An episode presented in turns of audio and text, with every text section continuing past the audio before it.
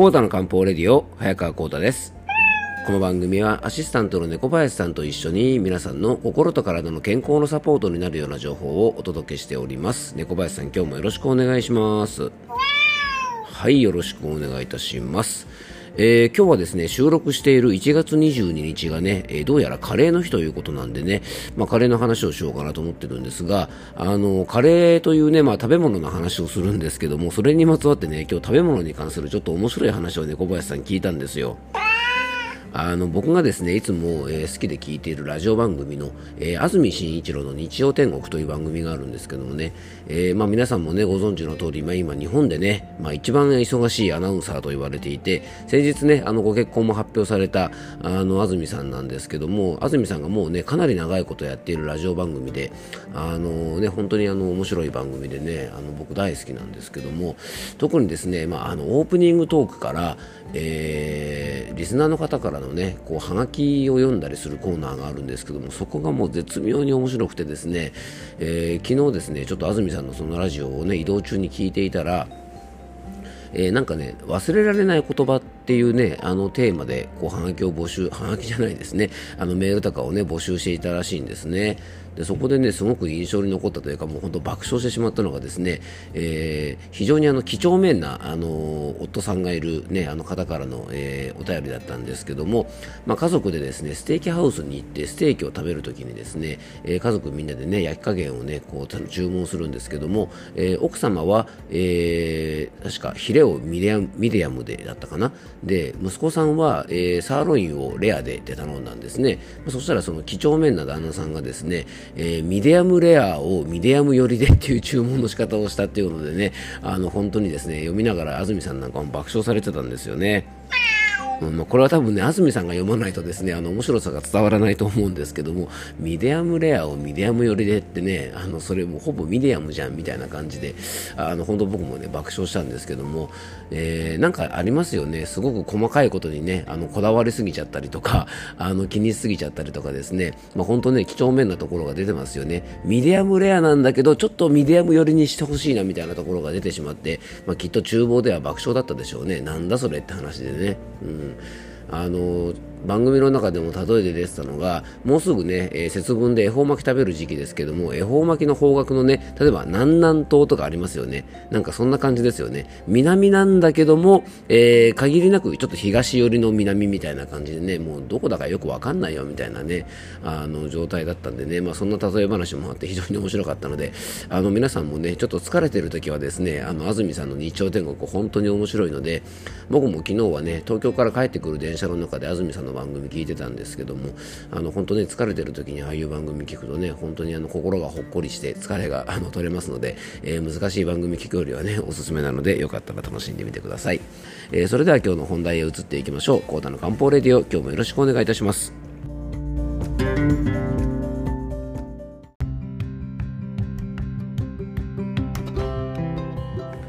はい、それでは今日の本題へ移っていきましょう。まあでもね、安住さん本当に僕好きでね、あのー、まあそれもあってですね、朝テレビつけてるんですけども、あの、大体いつもね、あの、昔は ZIP 見てたんですけどもね、あの、安住さんの番組がやってるんでね、今は、あの、TBS のね、安住さんが朝やってる番組をよくつけてるんですけども、安住さんはね、どうやら僕がね、あの、住んでいる、あの、山梨県の伊沢温泉にですね、たまに、あの、プライベートで泊まりに来てるらしいんですね。なのでね、まあ、いつかちょっと安住さんと一回ね、会ってみたいなと思うんですけども、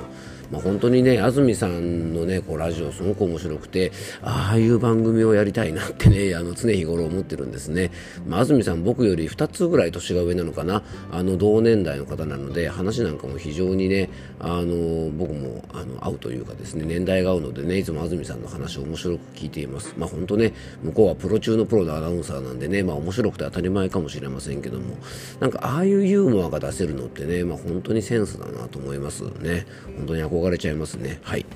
えー、そんなね、安住紳一郎さんに憧れつつ、今日もお話をしていきたいと思うんですけども、あの、今日はですね、まあ、そのカレーの日にちなんでね、カレーについてお話ししたいんですが、あの、実はね、カレーのスパイスって漢方薬で使われているものがたくさんあるんですね。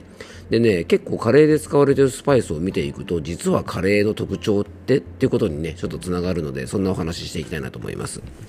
まずね、カレーで結構使われるね、スパイスの一つに、えー、まあいろいろあるんですけどね、まあコリアンダーがありますね。で、コリアンダーって実はね、漢方薬の生薬では、小髄石と言われている生薬で、これはね、いわゆるパクチーのことなんです、実は。ね。でこのね、コリアンダー小髄石は、えー、胃腸トラブルによく使われるんですね。でね、あのコリアンダー、まあ、あのこのパクチーはね古くからまあ薬用としてね愛用されてきた植物であの古代エジプトのねパピルスにまあ記載があったりとかですね、まあ、医学の父ヒポクラテスがですねその誓いという中において胸焼けを防止して、えー、睡眠薬にもなるなんていうふうに書かれてるんですね。で古代中国でも古くから栽培してねあの活用されている生薬であとね日本ではですね実はねえっ、とね塩基式っていうねあの書物平安時代の書物に、えー、このコリアンダーパクチーについてね書かれているそうなんですがあのどうやらね日本人には合わなかったみたいでね、えー、その書物にはですねえっ、とねこの植物の葉は匂いや味に特徴がありカメムシに似ているとも、えー、言われているというふうに書かれているそうなんですね。面白いですね。カメムシの匂い、えー、まりませんね。はい。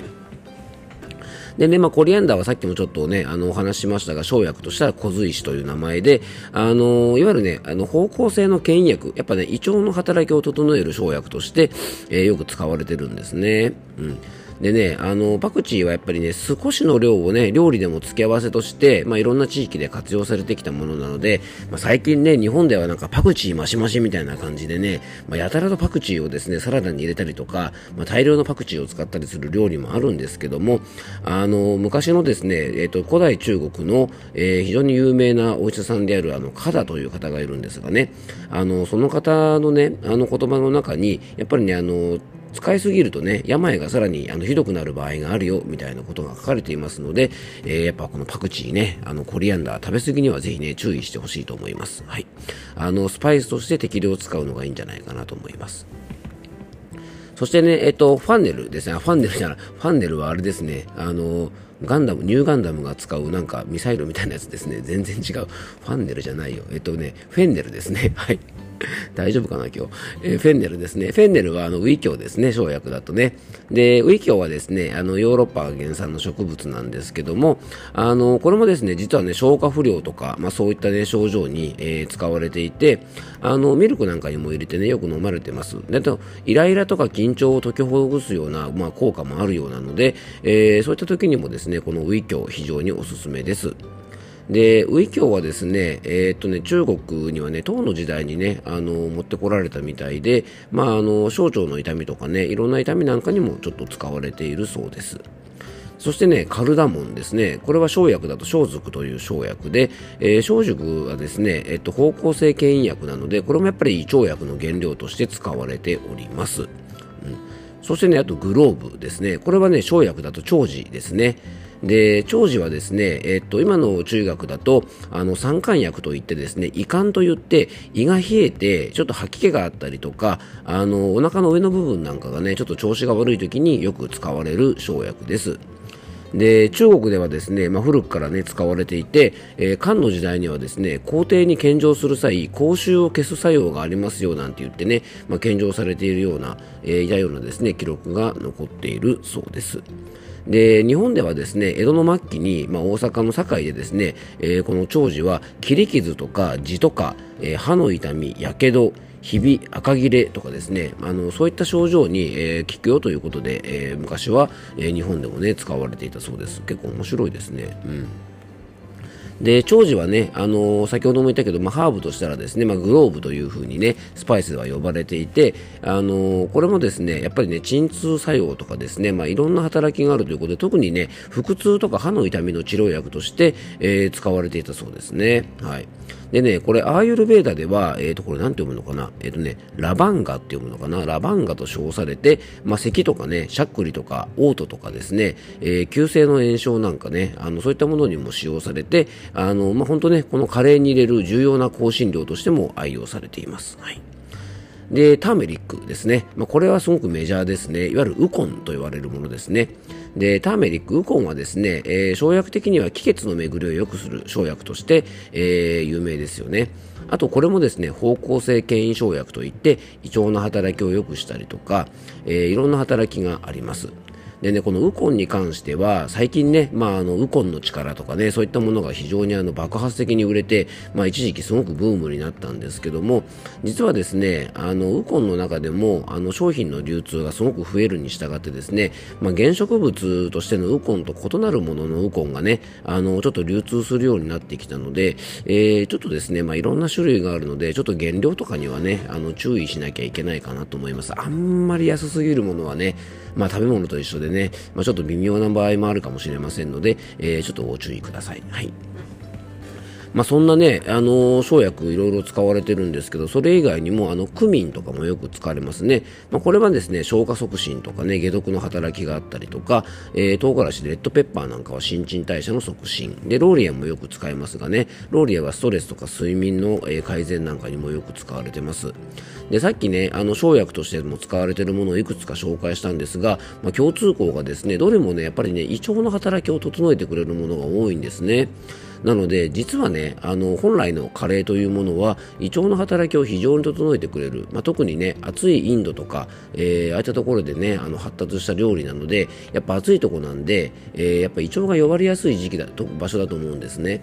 で中医学でもあの火というのはですね、まあ、湿、ね、あの湿気に弱くてですねあの季節だと土曜の時期に弱りやすい頑張らなきゃいけないところが火なんですけどもやっぱりねあのインドとかああいった地域はですね、まあ、日本で言ったらね高温多湿のね、まあ、梅雨時、まあ、本当に土曜の時期に非常に近いのでやっぱりそういったこともあってねああいう生薬をたくさん使う、えー、カレーみたいな文化がね広まったんじゃないかなと思います。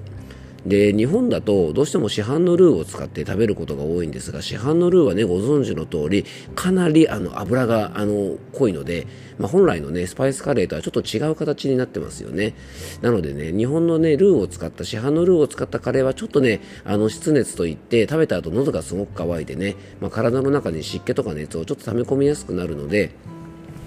やっぱりね、スパイスカレーがすごくおすすめで、あのー、僕もね、えっと、何回か作ったことあるんですけども、えっとね、ホールトマトと生クリームがあればですね、あとそれにね、あのー、ちょっと具材としているあの、お肉とかお魚とかですね、まあ、好きなものがあったりすれば、あの、割とね、スパイスが何種類か揃えることで、えー、結構簡単に作れるのでね、あの、もしよかったらスパイスカレー、皆さんもね、一度、あの、試してみていただいたらいいんじゃないかなと思います。結構レシピはね、あの、いろんなホームページとか調べると出てきますし、えー、スパイスといったらやっぱりあの、SB 食品さんなんですけど、あの SB 食品さんはですね、えスパイスとか生クリームとかだけを使った、まあ、カレーのレシピなんかも出てましたからね、あの皆さんもよかったらあの活用してみてください。えー、今日はですね、え1月22日がカレーの日ということでね、えちょっとカレーについてお話をさせていただきました。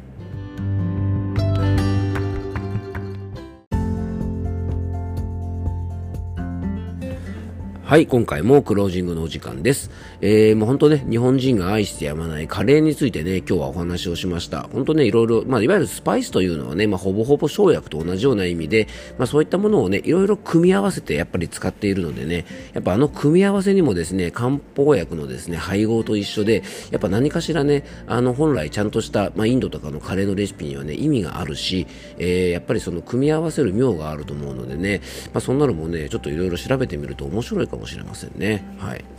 で、カレーに関してはですね、先日あの、土井善治さんの、えー、ポッドキャストの番組を聞いたらですね、まあ、いわゆるあの、カレーってね、日本で独特にこう進化した、えー、食べ物ですよね。なので外国人の方がね、あの旅行に来たりすると日本のカレーはめっちゃうまいってことでね、結構人気なんですけども、じゃあ日本独特のものだから、例えばラーメンとかと一緒でね、まあ、あれはなんかいわゆる和食なのかっていう話になってくるんですが、あの、土曜シャールさんがね、ああいうものはね、和食ではもちろんないけども、国民食だっていう話をされてましたね。なので、まあ、日本の国民食っていうとね、例えば、えー、このカレーライスもそうだし、えー、例えばハンバーグとかね、あの、ラーメンなんかもね、あの、そうですよね。なので、まあ、日本の国民食の代表的なものの一つといえるカレーですからね、あの、もうちょっとね、僕たちね、あの、健康的にね、あの、食べられるようにちょっといろいろ調べてみてもね、あの、このカレーがもっともっと活かされるんじゃないかなと思いますので、まあ、皆さんもよかったらいろいろ調べてみてね、あの、楽しみながらカレー食べてみてください。はい。えー、今日も聞いていただきありがとうございます。どうぞ素敵な一日をお過ごしください。漢方専科サータ薬房の早川幸太でした。では、また明日。